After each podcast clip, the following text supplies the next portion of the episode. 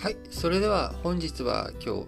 丸2としてですね、主要5詞の社説を紹介して締めくくりたいと思います。えー、本日5詞10本の社説ありますが、えー、話題としてはですね、3つに大きく分かれます。えー、1つ目、ノーベル平和賞。えー、こちらジャーナリストのフィリピンとロシアのジャーナリストが受賞したということで、えー、朝日新聞と毎日新聞、そちらの話題提供しておりますので、こちらから紹介いたします。朝日新聞、ノーベル平和賞、民主主義守る報道の力。国際 NGO によると、昨年末の時点で拘束されていた記者は274人。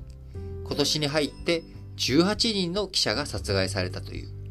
香港では中国に批判的だった新聞が廃刊に追い込まれたと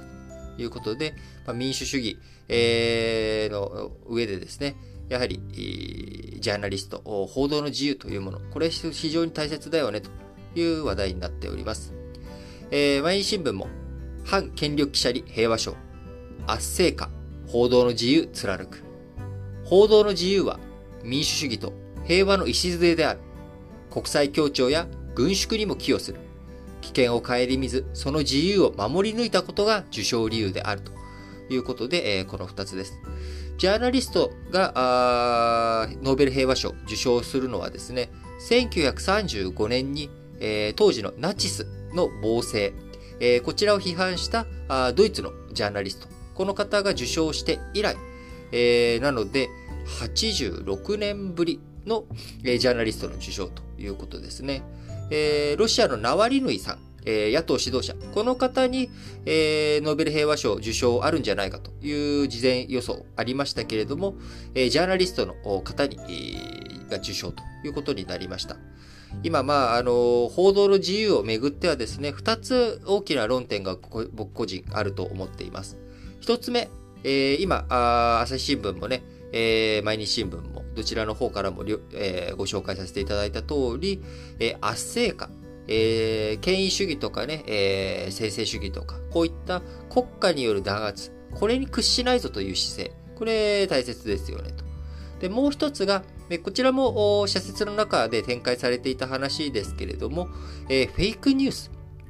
こういった、えー、まあ、報道の自由の中にある、でも嘘をまき散らす。えー、その嘘の中には善意でやっているっていう人もいるけれども、結果として嘘をまき散らしていることだったりとか、あるいは、あえて意図して、えー、嘘をまき散らしているというフェイクニュース。まあ、フェイクニュースにも大きくこの2つ方向性としてあると思うんですが、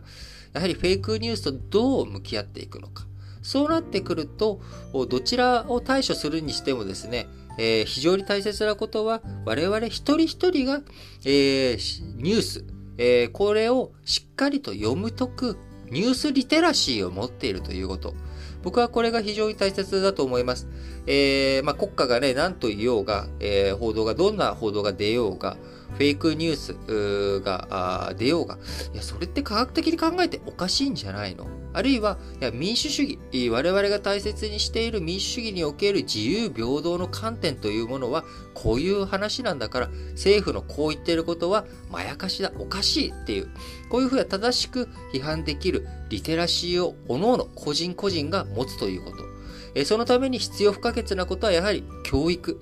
これをね、どういうふうに水準を高めていくのかということ。我々成熟した民主主義社会、今、改めて教育の大切さが問われている。そんな風に感じる、受賞、平和賞のね、受賞の話題からと思います。え次の話題、えー、読売新聞、朝日あ、読売新聞、産経新聞、日経新聞の方で、えー、おとといにありました、えー、東京で震度5強、足立区の方ですけれども、震度5強を観測したことにとらをですね、えー、捉えての社説になっております。えー、まず産経新聞です。首都圏で震度5強、命守る備え徹底しよう。首都圏に限らず、マグニチュード7級地震では、え今回の、ね、地震はマグニチュード5.9ということですけれども、えマグニチュード7級地震では、インフラの機能停止は避けられない。被害の最小化と早期復旧への備えを絶えず更新することは、国、自治体とインフラを担う事業者の責務であると。いうことで、えー、今回もですね、えー、地震の影響を受けて昨日、えー、水道管のね、復旧作業とか、JR など、鉄道各社の復旧、まあ、こういったものに、多少時間がかかったというところもありますが、えー、比較的ね、えー、スムーズに復旧されたのかなとは思います。えー、今後、もっと大きい地震とか、そういったことが起こりうるということも考えたときに、えしっかりと備えを絶えず更新すること大切だと思います。読売新聞、東京震度5強、首都圏直下型にどう備えるか。7日の地震は東京都と埼玉県の一部で震度5強を記録した。東京23区内で5強を観測したのは東日本大震災以来で当時を思い出した人も多かったのではないかということで、えー、そのね、えー、岩手でも非常に大きな地震がこの前ありましたし、えー、また再び地震が増えてきているなという感覚です。え、今年2月、2月でしたっけ？えー、当時ね、僕、クラブハウスが流行ってた時代で、えー、クラブハウスと使って、久しぶりに友人と、あの、久しぶりに友人と会話をしたりとか、あしてた時にですね、ドーンと地震があって、えー、その時には福島とかその辺りの工場、えー、こちらが止まったりとかストップしたっていうようなあ影響ありましたけれども、えー、今回、え、こう被害としては警備、なものに収まりましたが、えしっかりとですね、備えを怠らないようにしていきたいなと思いますね。えー、日経新聞は、帰宅困難者への備えを万全にということで、帰宅困難者を減らす上で効果的なのが在宅勤務だ。緊急事態宣言が解け、都心に人が戻りつつある。在宅勤務はコロナ対策だけでなく、都市防災にも役立つことを再認識すべきだということで、えー、在宅勤務をね、しっかりと普及していくことっていうのはコロナ対策だけじゃないんだよと。災害の多い日本にとって、やはり、えー、在宅勤務をしっかりとやっていくっていうこと、これ大切なんじゃないのと。そうなった時には、やはり地震、何かあった時の備えをですね、どれだけ各家庭でもしっかりと備えていくのかが大切だと思っています。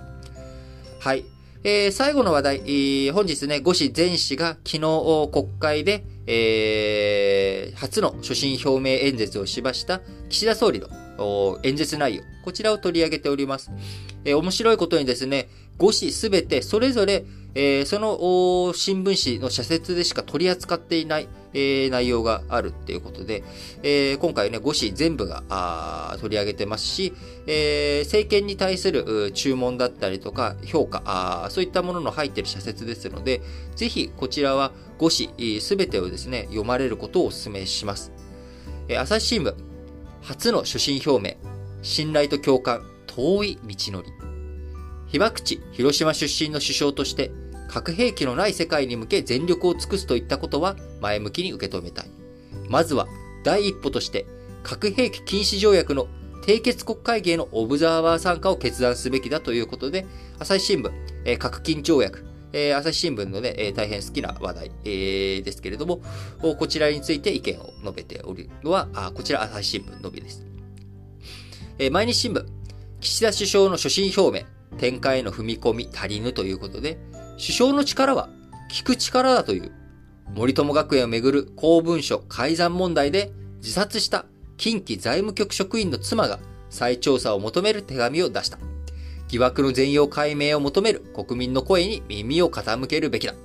ということで、毎日新聞は森友学園問題、えー、こちらについてのですね、再調査というところに踏み込んで、えー、社説、記載をしております。えー、そして、えー、産経新聞。首相の所信表明。中国問題を正面から語れ。物足りないのは、演説で北朝鮮の核、ミサイルや拉致問題を取り上げた一方で、中国の覇権主義的行動を問題する言葉を発しなかった点だ。これは歴代首相の演説と同様の対応だが、中国に気兼ねしている時代ではもはやないということで、え、中国についてしっかりと踏み込んで話をしろっていうのが産経新聞ですね。え、全体として、えー、こう、岸田総理の演説について、えー、賛成、いい演説だと言いつつ、中国問題に踏み込んでないのはこれはあかんという、まさにまあ産経新聞もね、えー、常に何かあるたびに中国問題触れてきておりますから、えー、まあ、産経新聞の社説らしい内容、えー、まあ、毎日新聞も、えー、朝日新聞もそれぞれ、えそれぞれらしい、え社説だなと思う感じです。えそして読売新聞、与野党は衆院選に向けた臨戦態勢に入っているが、あ、ごめんなさい、えタイトル読んでなかったですね。読売新聞、所信表明演説、成長と分配の具体策が肝心だ。与野党は衆院選に向けた臨戦態勢に入っているが、首都圏で震度5強の地震が起きたように、災害は時を選ばない。危機管理に即応できるよう、首相は公邸に今日構えることも検討してはどうかということで、危機管理考えたら、あね、首相ちゃんと、えー、総理公邸で、えー、住んで生活するべきなんじゃないのという指摘です。えー、これね、面白いことに他の新聞、取ってない、あの触れてないんですよね。で、えー、菅総理、いや、あの、皇帝に入ってないっていうことの批判とかがあったわけですが、えー、岸田総理も、これから長く、総理を務める気概、選挙に勝つ自信があるんだったら、もう、えー、皇帝に今日構えてはどうかという、まあ、こういった読売新聞の主張ですね。えー、で、最後、日経新聞。え、もしかしたらですね、えー、日経新聞で僕が今回取り上げた他の新聞紙の社説も取り上げている内容かもしれないんですが、あ一番こう日経らしいポイントだなということで紹介させていただきます。首相はビジョンの中身にもっと踏み込め。コロナ対応を優先するため、今すぐ財政再建に取り組めないのは理解できるが、負担のあり方を含めた全体像を描くのが責任ある政治の役目ではないか。安易なばらまきで規模を膨らませるのは厳かに慎まなければならないということで、えー、しっかりとね、えー、首相、あのー、まあ、ビジョンいろいろと相場な的にね、時間もなかったんでなっちゃうのはしょうがないけれども、やっぱり財政、えー、こちらの財政健全化に向けて、えー、触れていくべきだったんじゃないのかということを述べております。えー、繰り返しになりますが、やっぱりこういったね、同一テーマで、えー、全紙が取り扱うような大きいテーマについてはですね、ぜひ、えー、今日土曜日でもありますので、えー、社説、ネットから無料で全て見ることができます。えー、僕のラジ歴のリートンですと書かれたツイッターアカウントの方で、す、え、べ、ての社説のリンク、URL ツイートしておりますので、ぜひ、えー、時間のある方はですね、それ、そこから各紙の、えー、社説、読んでいただければ、あ非常に、あの、違いがあ見て取れて面白いのかなと思います。はい。えー、ということでですね、えー、本日はすいません、えー、丸1、丸2と二つだけ取り上げてる新聞解説、ながら聞きとなりました。明日以降はですね、えー、また通常運転に戻れると思いますので、えー、どうぞ引き続き明日以降も聞いていただければと思います。えー、あ、あともう一つですね。ごめんなさい。あいつもの宣伝です。宣伝というか、お願いというか、番組からのおたあのメッセージですけれども、えー、番組ではですね、皆さんからの質問や応援コメント、こちらをお待ちしております。えー、応援コメント、質問については、えー、各エピソードの概要欄のところにですね、え、リンク、飛ばすリンク先、飛べるリンク先を貼っておりますので、え、こちらの方、ぜひクリックしてですね、えコメントをお寄せいただければと思います。えコメントの内容についてはですね、明日日曜日、えラジ歴本体の方で、え日曜ラジ歴というところでですね、ソッシーと会話しながら皆さんのコメントについて、えお返しさせていただいております。えそちらも明日あ朝に配信しますので、こちらもぜひ聞いていただければと思います。それでは、皆さん、今日も元気に、いってらっしゃい